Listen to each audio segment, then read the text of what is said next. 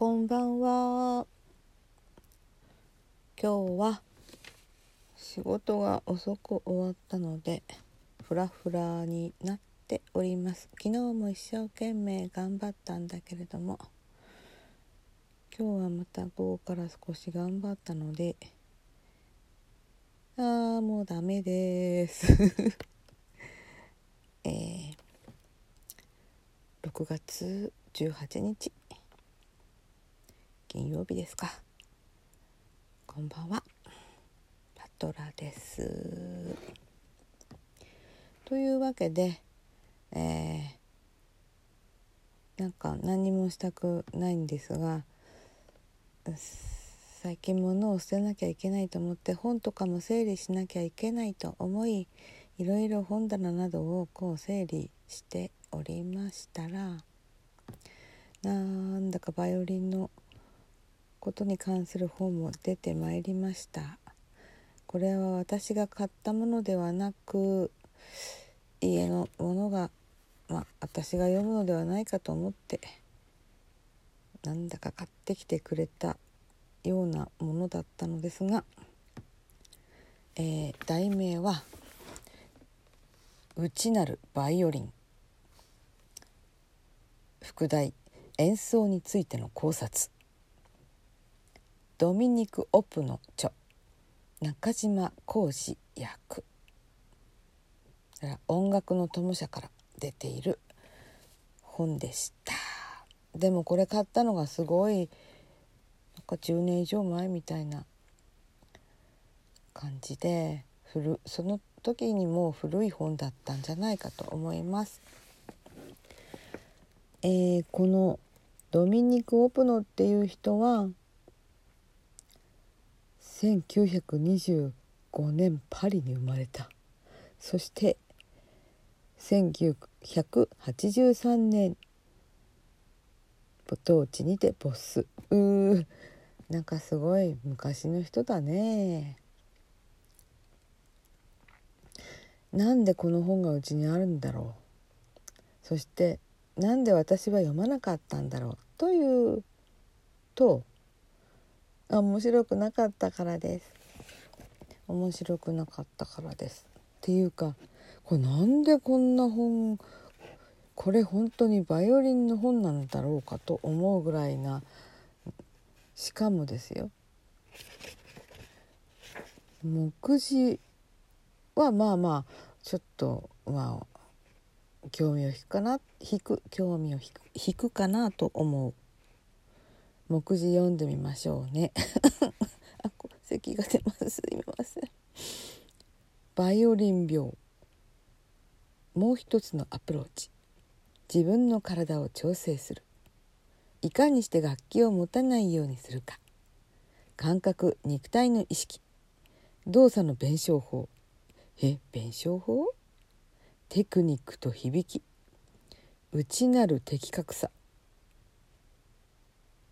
ここが116ページまで。で次楽器のリズム。これはまあうん。なんとなく想像つく。活力とリラックス。この活力にルビが振ってありましてその活力はトーヌスって書いてあるけど全く意味わかりません。これフランス語なのかね。あとは呼吸の影響。集中。演奏家と音楽表現。他の生徒他の先生何書いたのかなここ。練習とは何か。そして上がること。子供たち。結びに変えて。てな感じ。そして目次の次のページに書いてある言葉。うん、指は月の方を指しているのに。指だけを見ている人がいるのは残念なことだ。と1ページにこれだけ書いてあります。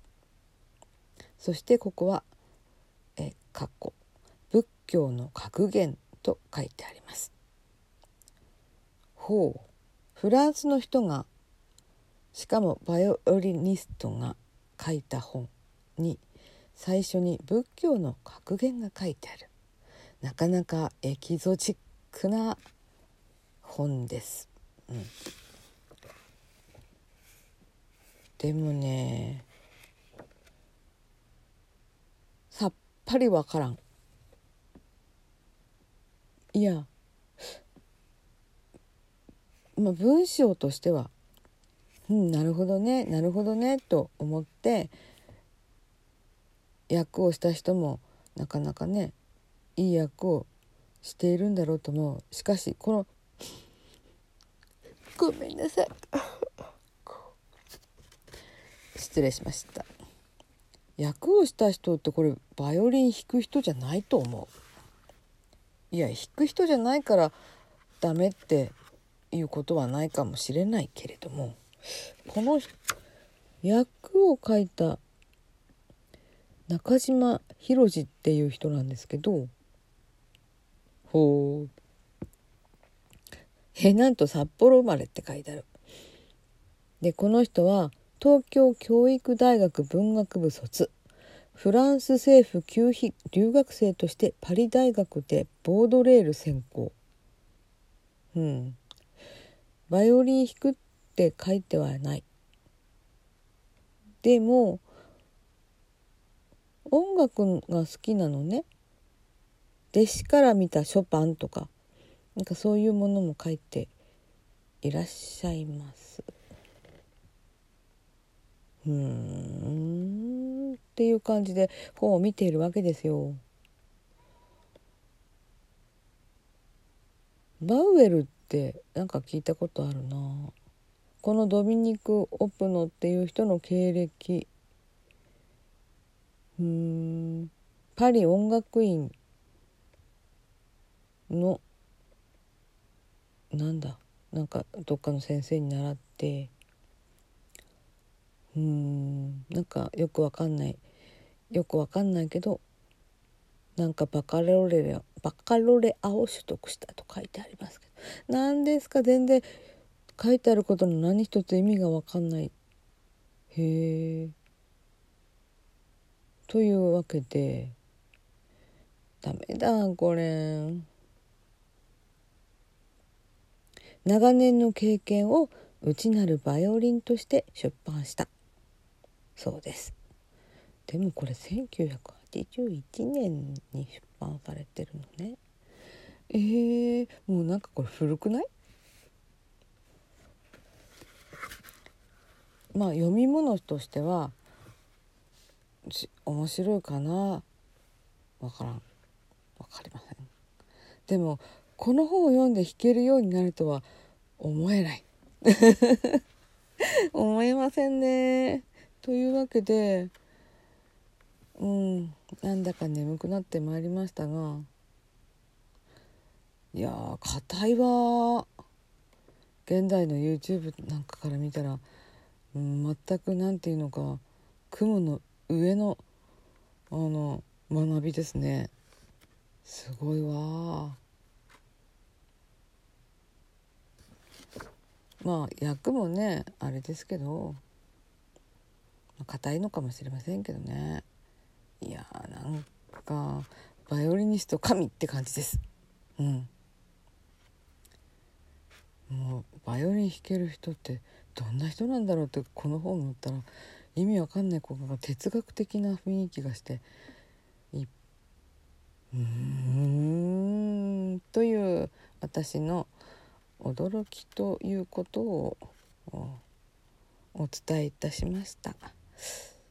なんか読み上げると言ってもあれですね。ただ私がひたすら驚いたことを今日はご報告いたしました。失礼いたしました。聞いていただいてありがとうございます。この番組はいつもスタートラインに立っているパトラがお送りいたしました。また明日もお目にかかりましょう。